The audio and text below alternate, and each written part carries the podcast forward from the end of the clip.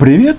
В Москве скандал. Российские депутаты так заигрались размышлениями на тему, почему у них до сих пор продолжаются фантомные боли по поводу распада Советского Союза, выдвинули территориальные претензии нет, не только Украине, этим уже никого не удивишь, но и Казахстану, казалось бы, страна, один из немногих, а, союзников современной России. Но даже а, это государство здесь успели и смогли оскорбить. Об этом мы сегодня поговорим. Меня зовут Роман Цымблюк, я корреспондент агентства Униан в Москве. Называем вещи своими именами. Вы подписываетесь на мой канал. А я вам говорю за это большое спасибо. Добрый вечер. В эти декабрьские дни в 1991 году в Беловежье был подписан приговор Советскому Союзу распалась сверхдержава, которая тогда была формой существования России. Как вам такой оборот, что это была форма существования России? Нет, нет, ребятки, вы на себя не перетягиваете лишнее. В Советском Союзе была РСФСР в своих границах. И нужно успокоиться а, и прекратить а, открывать свой рот на чужое. Любопытно, что во время этой дискуссии они так долго спорили а почему же он распался, этот Советский Союз? Естественно, Никонов, как э, внук Молотова, нет, не Молотова-Риббентропа, просто Молотова, настаивал на том, что во всем виноваты американцы. Но почему-то собравшиеся в студии а, пришли к выводу, что виноват во всем а, Ельцин и Горбачев. Горбачев слабый, а Ельцин решил кокнуть Советский Союз для того, чтобы возглавить самую большую республику Советского Союза. Сейчас забавно наблюдать за этими стонами, потому что здесь же официальная позиция на России сейчас пропагандистская, что, мол, Шушкевич, а, Кучма и пьяный Ельцин собрались и развалили Советский Союз. А оказывается, он просто прогнил изнутри. И да, РСФСР а, ратифицировала а, соглашение о том, что этот монстр, империя зла, были демонтированы. Запад и сейчас продолжает пребывать в эйфории от этой победы. Путин назвал распад Советского Союза крупнейшей геополитической катастрофой XX века, за что нашего президента обвинили в неоимпериализме. Это не обвинение, а констатация фактов, потому что современная Россия делает все, чтобы вернуть в кремлевское стойло а эти независимые страны. И они это не скрывают, говорят прямым текстом. Но что дальше? А, геополитическая катастрофа, а, которая а, имеет последствия. Так? Раны Беловежья оставили кровавые следы, которые тянутся и в сегодняшний день в Карабахе, в Донбассе, на Северном Кавказе, в Южной Осетии, Абхазии, Приднестровье – что случилось в декабре 91 и почему? Кто виноват и что делать? Это же прекрасно, когда Никонов перечисляет все конфликты и все войны, которые развязала на Российская Федерация на так называемом постсоветском пространстве. Они нам что говорят? Что а, Донбасс это а, последствия Беловежья? Слушайте, ну мало того, что Путин является преемником а, пьяницы Ельцина, это я российской терминологией а, пользуюсь, но дело в том, что а, в 2014 году, когда Путин напал сначала на Крым, а потом на Донбасс, он вряд ли а, проводил какие-то параллели а, с событиями 91 года. Причем здесь одно к другому. А, вы просто посчитали, что это российская национальная идея захватить чужое. Но мне кажется, далеко на этом не уедешь. И ни одна из этих э, республик не пришла самостоятельно. Они все были завоеваны, или же они бежали, ну, скажем, Украина от поляков и турков. И в конечном итоге, мне кажется, что у людей всегда есть желание в своей стране быть независимыми. Как вам такой исторический экскурс? А, оказывается, по версии Познера, а, республики Советского Союза не добровольно, не свободно присоединились к Советскому Союзу, а, а были завоеваны, очевидно, огнем и мечом. Ну, так оно и было. Ну, слушайте, а, Советский Союз был создан в 22 году, а до этого на территории современной Украины было и УНР, там и другие э, не особо успешные украинские правительства, которые, да, все просрали, ну, это исторический факт. Но это не исключает того, что э, сначала они, э, советская Россия, организовали столицу советской Украины в Харькове, а потом понемножечку, наступая и убивая, захватили Киев, ну и а, объявили победители, что вы вступили а, в Советский Союз добровольно. И на самом-то деле попытки повторить этот столетний а, успех, он же на, на, на, на лицо. Смотрите, а, тогда они начали с Харькова, сейчас с Донецка. Но, очевидно, немножечко эта парадигма поменялась. Они теперь не про Советский Союз а, бредят, а про Новороссию. По крайней мере, так было в 2014 году. И вот эта вот фраза о том, что республики были завоеваны огнем и мечом, ну, естественно, а, вызвало несогласие топ российской пропаганды. Казахстана просто не существовало, Северный Казахстан вообще не был заселен. Но, но казахи и, и, и, и, и так далее. Они существовали, да, они существовали гораздо южнее, и, собственно, территория Казахстана – это большой подарок со стороны России, Советского Союза. Вот эта вот фраза вызвала международный скандал.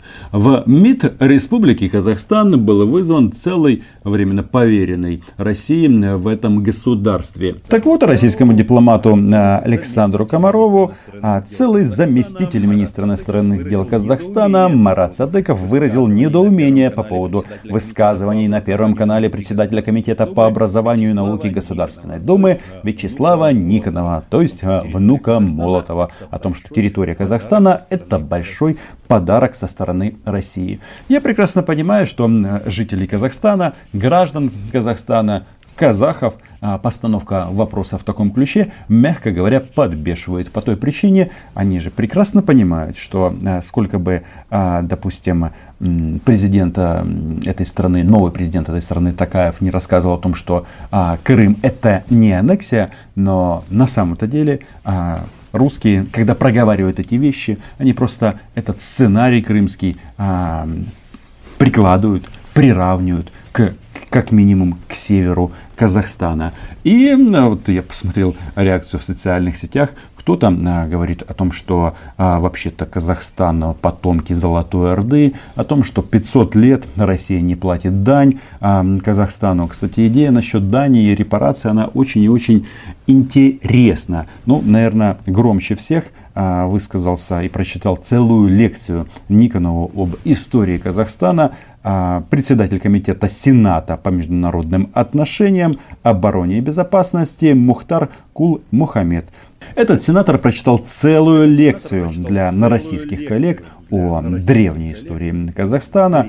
А, начинают они а, с трех тысяч лет до нашей эры, поэтому это важно, что не только у нас есть своя история древних укров, у казахстанцев, а аналогичная ситуация. Почему? Потому что это только россияне делают вид, что история начинается с того момента, когда они ступают на эту землю. Но реальность немножко другая. Сенатор Мухтар Кул Мухаммед тут сообщает, что сегодня Казахстан и Россию связывают стратегическое партнерство, договор о вечной дружбе и союзничестве, более 7,5 тысяч километров границы, добрососедства и, самое главное, невидимые крепчайшие узы между людьми и народами. Что хочется сказать по этому поводу казахстанцам и казахам? Дело в том, что аналогичный документ был у нас с Россией в том числе. Назывался он Большой договор, договор о дружбе, партнерстве и сотрудничестве.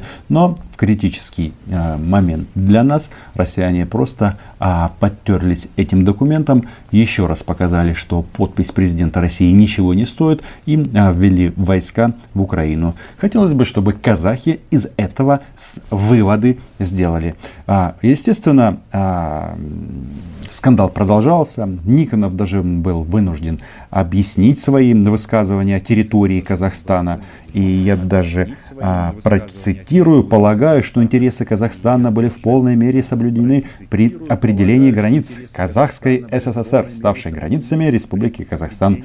Именно об этом я и сказал в передаче «Большая игра». А, потом коллеги Никонова а, заметили, что в Госдуме надеются, что инцидент со словами а, этого внука Молотова о Казахстане будут улажены. И что вот важно, тут Виктор Водолацкий выразил свое мнение по этому поводу. Он заместитель главы комитета по делам СНГ. Дело в том, что этот Водолацкий принимал непосредственное участие в организации аннексии Крыма и отправки орков на Донбасс. Так вот, он сказал следующее. Российская Федерация признает суверенитет Республики Казахстан в тех границах, в которых она существует. Самое главное, что для нас Казахстан, это дружеское государство, с которым у нас очень много подписано соглашений и договоров.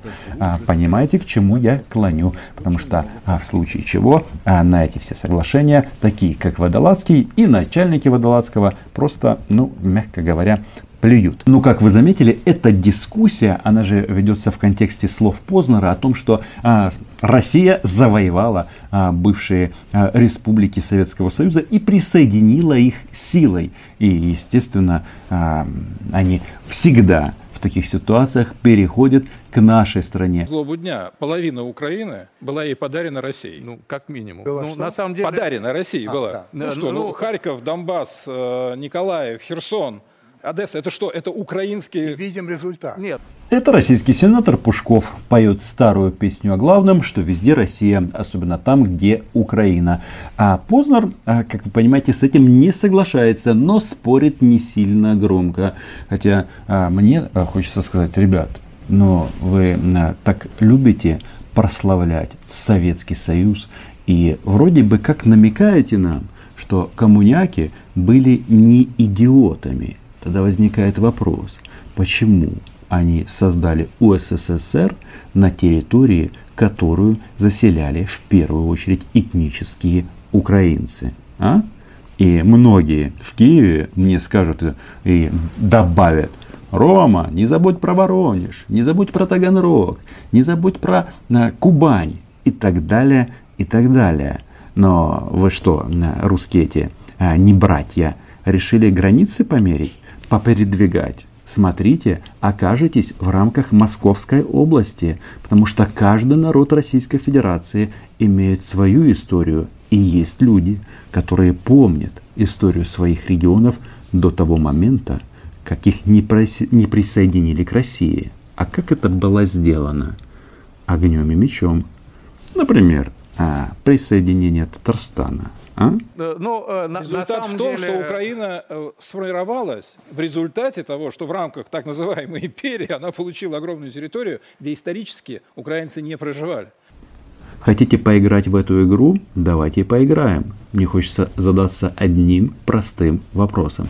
Почему в современных российских регионах, таких как Дальний Восток или а, Сибирь, так много а, населенных пунктов с украинскими названиями? А? Там всякая Полтавка, Украинка и этот э, ряд очень-очень длинный. А все просто, потому что украинцы а, принимали участие в рамках единого этого пространства в освоении этих территорий. И что, раз вопрос стоит в таком ключе, тогда это, ребятки, снимайте свои государственные флаги там и передавайте их законным а, наследникам, людям, которые это все осваивали. Но понятно, что мы в таком ключе не размышляем, потому что мы цивилизованная страна цивилизованные люди. И а, предлагаем а, остановиться на вопросе передвижения границ. Тут они время от времени свою губу раскатывают, хотят еще захватить что-то, еще обгадить больше, чем они а, уничтожили на восток Украины. Откуда у них это прет? Подарки русского народа, вы нам все должны, верните, наша территория, исконно русская земля. Разгоняет эту тему лично президент Российской Федерации. Если та или иная республика вошла в состав Советского Союза, но получила в свой багаж огромное количество российских земель, традиционных российских исторических территорий, а потом только решила выйти из состава этого союза. Ну, хотя бы тогда выходила с чем, с чем пришла. И не тащила бы с собой подарки от русского народа. Для чего он это делает? Чтобы Россию ненавидели все соседи? Ну, с этим вопросом, а, по большому-то счету, Великая Россия а, уже справилась. И почему-то после 2014 года все государства на постсоветском пространстве не только начали э, думать о модернизации армии, ищут новые союзы на постсоветском пространстве. Азербайджан, кстати, Турция, вот вам прекрасный пример, который а, дал результаты. И русские схавали это. Пока они тут размышляют о подарках русского народа, депутаты Госдумы, смотри предыдущее видео, а признаются, что треть россиян ходят в туалет какать на улицу. И мне кажется, а, вот уровень их амбиций с их возможностями не соизмерим. Потому что если люди у себя в стране не смогли за тысячелетнюю историю создать канализацию, то вряд ли у них есть моральное право кого-то чему-то учить в том числе урокам географии. Подписывайтесь на мой YouTube канал, ставьте несколько комментариев и вообще хотелось бы а, услышать ваше мнение. Почему эти товарищи за поребриком все время говорят, что а, им мало а, российской территории? Им что, мало этих а, пустырей а, и других загаженных регионов? Не знаю, Россия остается территориально самым большим государством на этой планете. И э, это, по-моему, странно. Нет, странно не то, что они занимают самую большую площадь, а то, что им мало. Отдельное спасибо моим патронам и патронессам. Чао.